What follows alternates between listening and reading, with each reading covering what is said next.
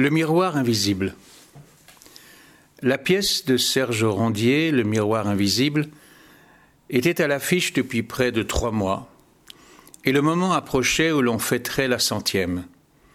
Chaque soir, la cour qui est devant le petit théâtre de la rue Mouffetard bruissait comme l'entrée d'une ruche un jour d'orage. On jouait à bureau fermé, et la salle était pleine dix minutes avant le lever du rideau, Or, il n'y avait pas de rideau.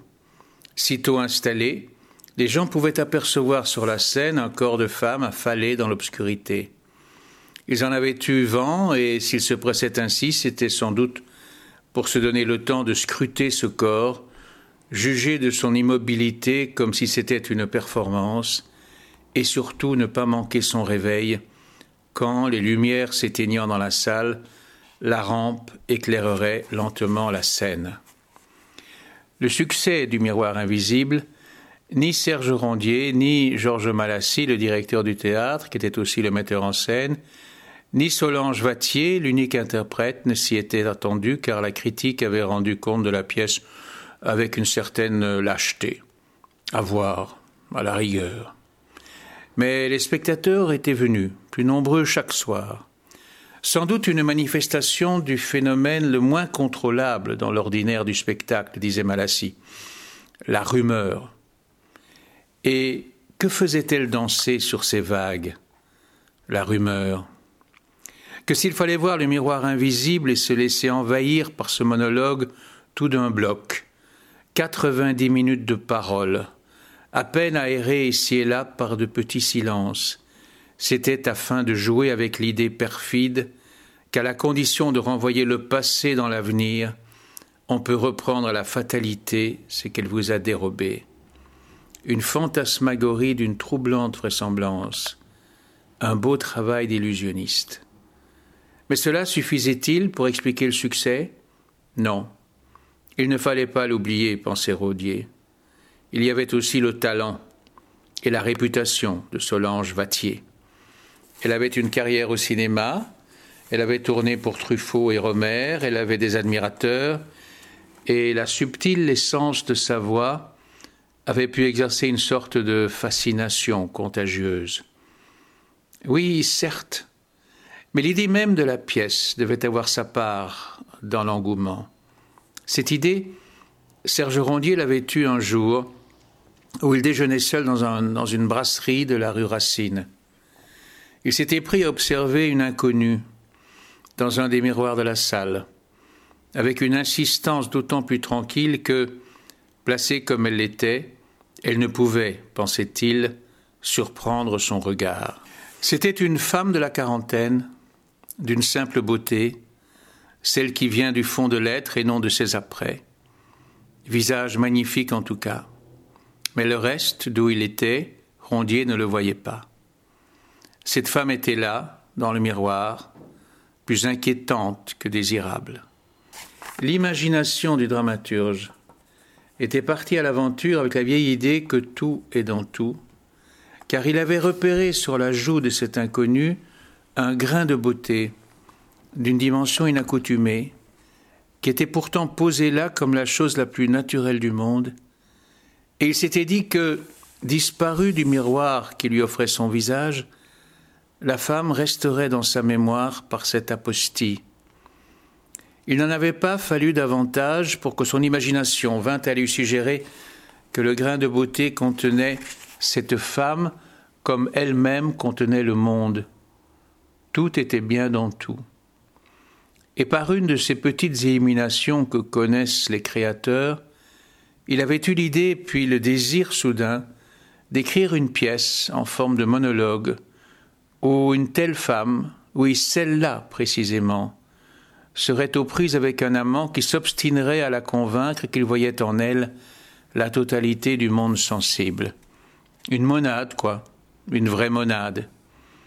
Oui, mais cette femme ne comprendrait pas un amour qui la dépassait et dont les mots lui paraîtraient destinés à une autre. Le malentendu engendrerait l'inquiétude, puis la discorde, et avec elle la désunion. Son amant parti, peut être mort, mort ou parti, on verrait bien. Mais c'était tout vu, et Rondier avait déjà décidé de flinguer le personnage. La femme aurait la révélation de la passion peu ordinaire dont elle avait été l'objet. Alors, Eurydice à contre-rôle, elle repartirait à rebours dans sa vie pour tenter de dire à l'amant disparu ce qu'elle n'avait su lui dire quand, par ses illuminations, il l'effrayait. Coude sur la table, le visage enfoui dans sa serviette, Rondier s'était absorbé quelques instants pour mieux imaginer le scénario. Quand il avait relevé la tête pour voir si l'inconnu convenait toujours à l'intrigue qu'il avait improvisée, elle n'était plus dans le miroir. Elle était devant lui. Cambrée dans un tailleur noir, la mouche sur la joue et l'œil accusateur. Je n'ai pas aimé l'indiscrétion de votre regard, lui avait-elle lancé d'une voix qu'il eût aimé entendre sur scène. Et elle lui avait tourné le dos sans lui laisser le temps de répondre.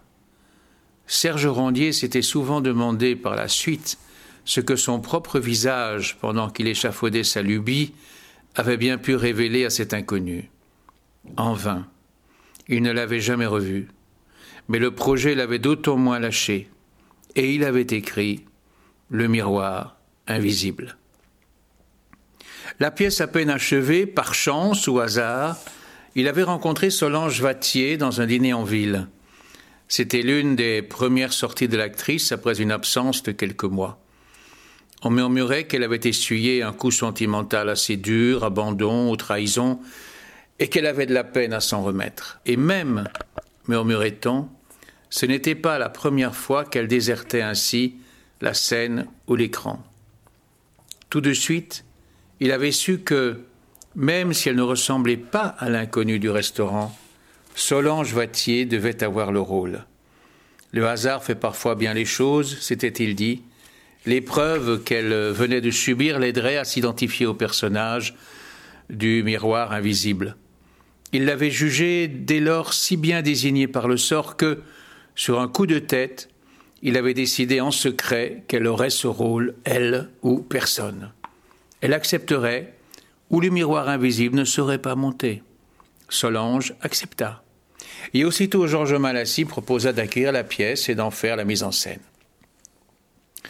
Ce soir, où il avait décidé d'assister à une représentation après s'en être abstenu pendant plus de deux mois, Serge Rondier, alors qu'il descendait la rue Mouffetard, sentait monter en lui culpabilité et remords.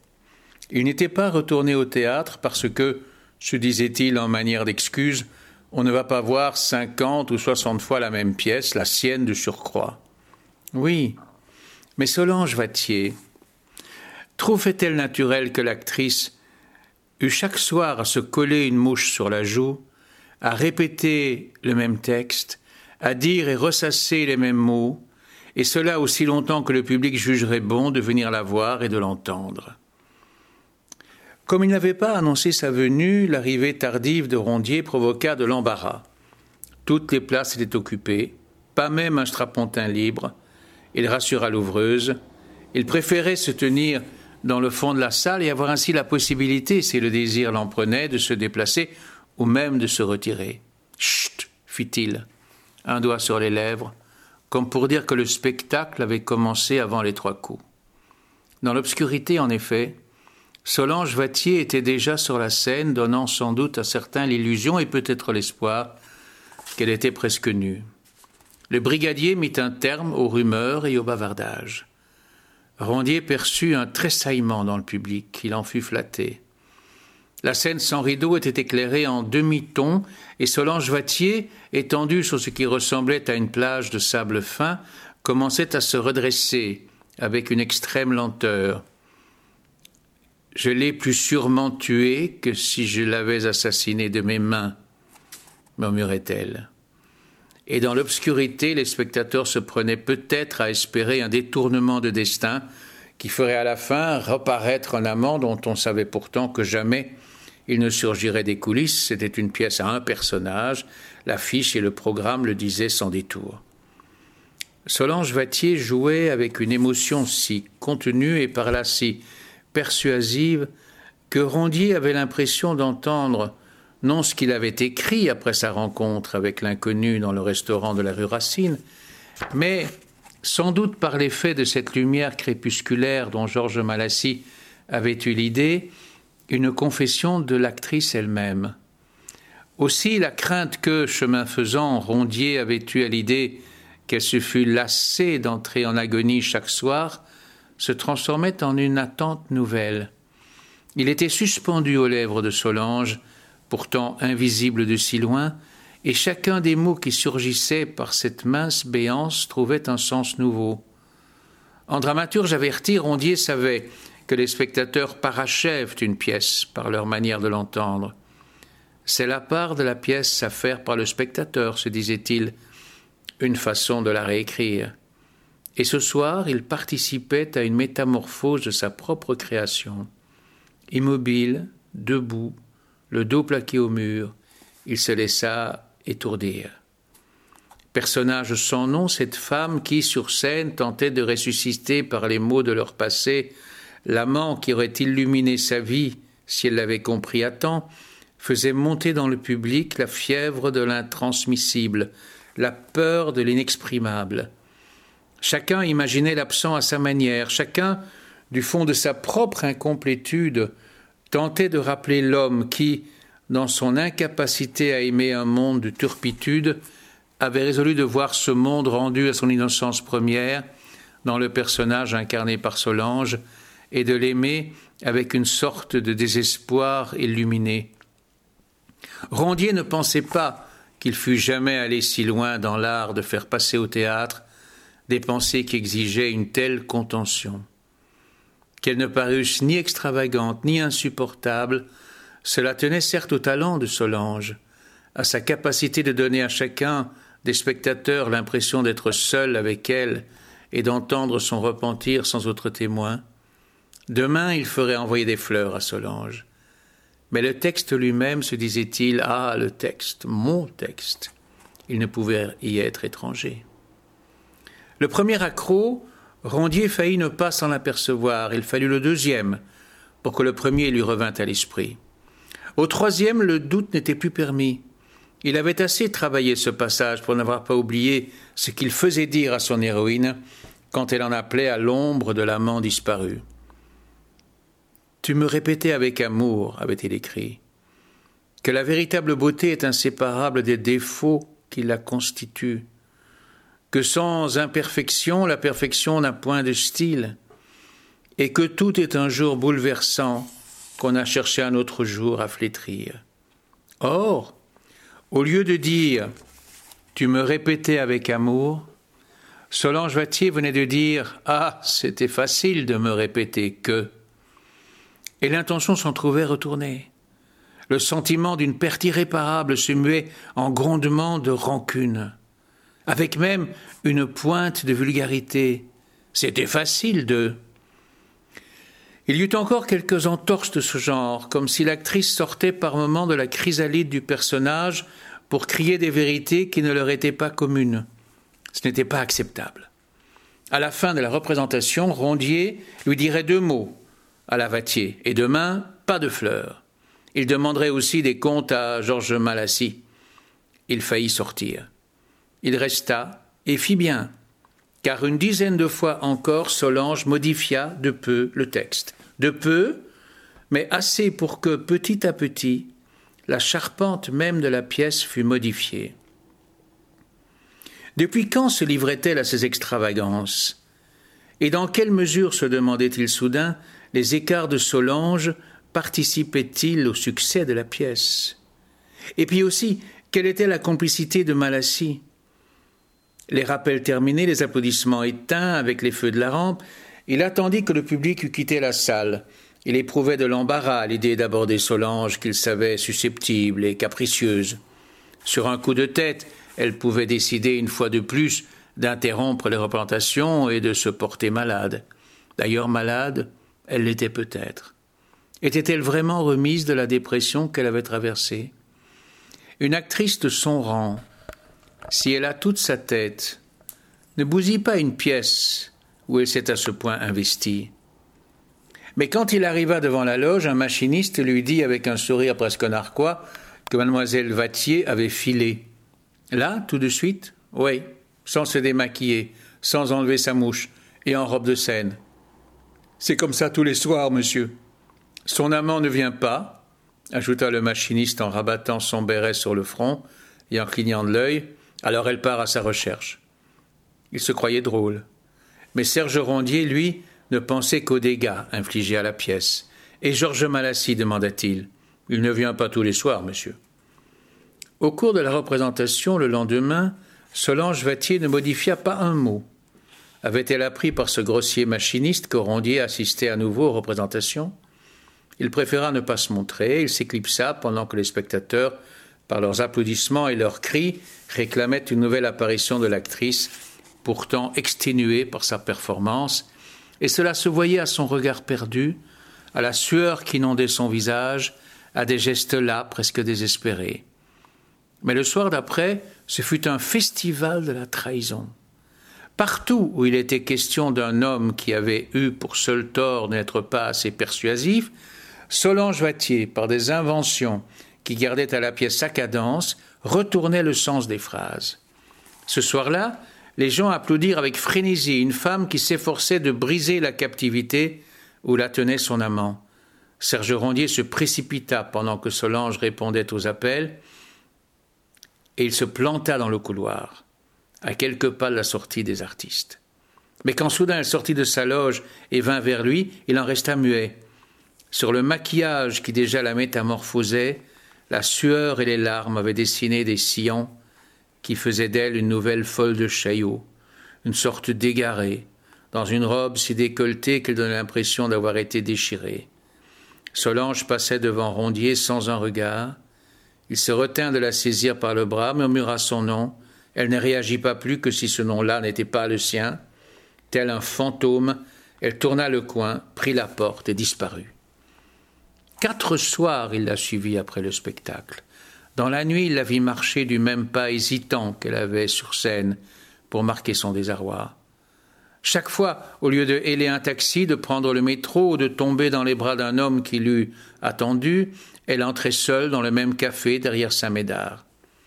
Le troisième soir, il y alla sans attendre la fin du spectacle, de manière à y être avant elle, et il s'accouda au comptoir, tournant le dos à la salle, pour que Solange ne le reconnût pas, car il devinait qu'elle n'eût pas aimé qu'il la surprit dans cet état. Dans le miroir du bar, entre les bouteilles, il la vit entrer, tel un spectre ou une survivante. Il la vit s'asseoir, commander une fine à l'eau, puis il l'entendit qui, mezza voce, se mettait à murmurer des fragments détournés du miroir invisible qui faisait ricaner les consommateurs. Le quatrième soir, il n'y tint plus. En embuscade à la sortie du théâtre, il aborda Solange au moment où elle traversait le square. L'actrice parut cette fois le reconnaître. Elle s'était immobilisée, ses yeux flambaient comme avaient flambé ceux de l'inconnu du restaurant de la rue Racine, et là, en pleine rue, devant des passants qu'il avait peut-être applaudi quelques minutes plus tôt, elle récita avec provocation un passage du miroir invisible.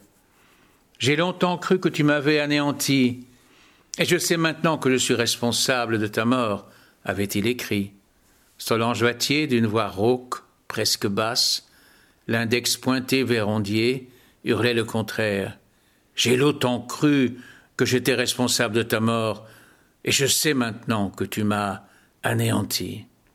Il voulut la ramener sur terre, il tendit les mains pour lui prendre les siennes, l'actrice s'en défendit d'un coup de parapluie qu'elle avait emporté, et elle s'enfuit dans la nuit. Le lundi était jour de relâche. Le mardi soir, Rondier s'étonna de trouver plus de monde que de coutume dans la cour du théâtre. Des gens paraissaient décontenancés, d'autres irrités, on leur avait refusé l'entrée. Puis il vit le bandeau qu'on avait collé en travers de l'affiche. Représentation interrompue. Georges Malassis, qu'on avait averti, vint à sa rencontre. Avec l'œil du soupçon, comme s'il l'en tenait pour responsable, il apprit à Serge Rondier que Solange Vatier était parti se reposer en province. Rondier ne dit rien. Il tourna le dos et remonta la rue Mouffetard. Rentré chez lui, il s'installa devant sa table de travail et sortit d'un tiroir le manuscrit du miroir invisible. il allait y apporter, autant qu'il s'en souvint, chacune des modifications qu'avait improvisées Solange Vatier.